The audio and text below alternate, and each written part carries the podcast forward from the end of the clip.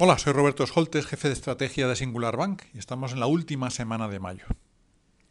Los últimos datos de inflación, la resiliencia por el momento de los mercados laborales y la aparente contención de la crisis de los bancos regionales estadounidenses están llevando a los mercados a realinearse con los reiterados mensajes de los banqueros centrales sobre sus políticas monetarias, lo que ha elevado significativamente las rentabilidades de la deuda en todos los vencimientos y divisas.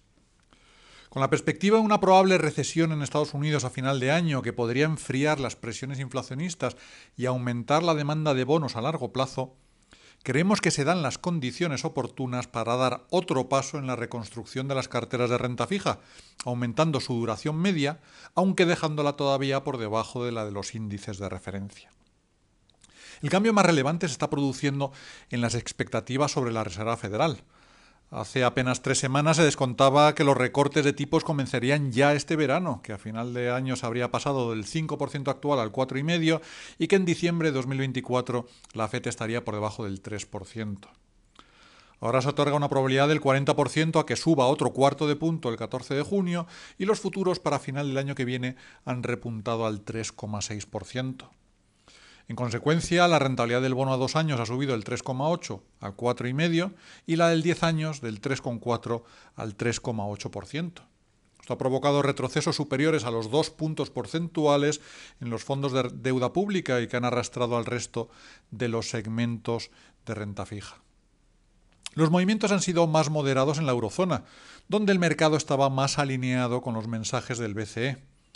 Ahora los futuros dan un 100% de probabilidad a que suba sus tipos medio punto entre sus reuniones del 15 de junio y del 27 de julio, y cerca de un 40% a que suba otro cuarto de punto en septiembre.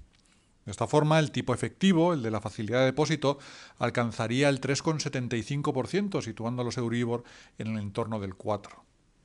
La curva de rentabilidades de la deuda alemana se ha desplazado en paralelo unos 30 puntos básicos, hasta el 2,9 a dos años y el 2,5 en la referencia a 10 años.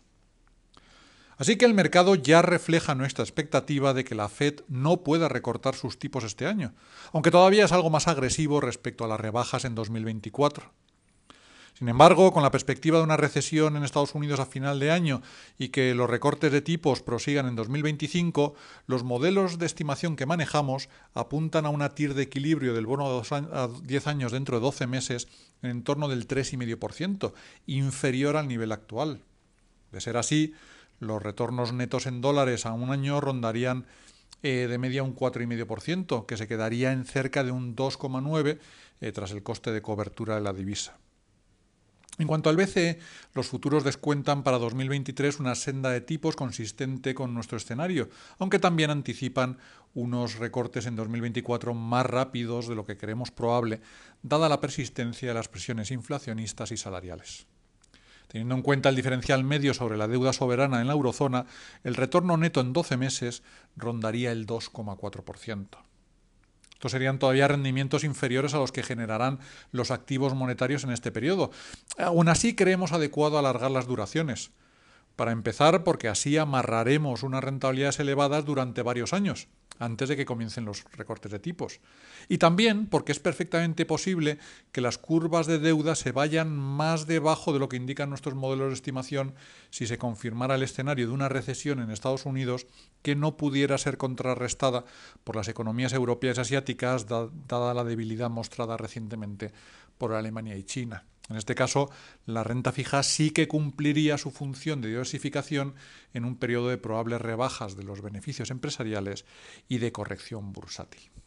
Muchas gracias.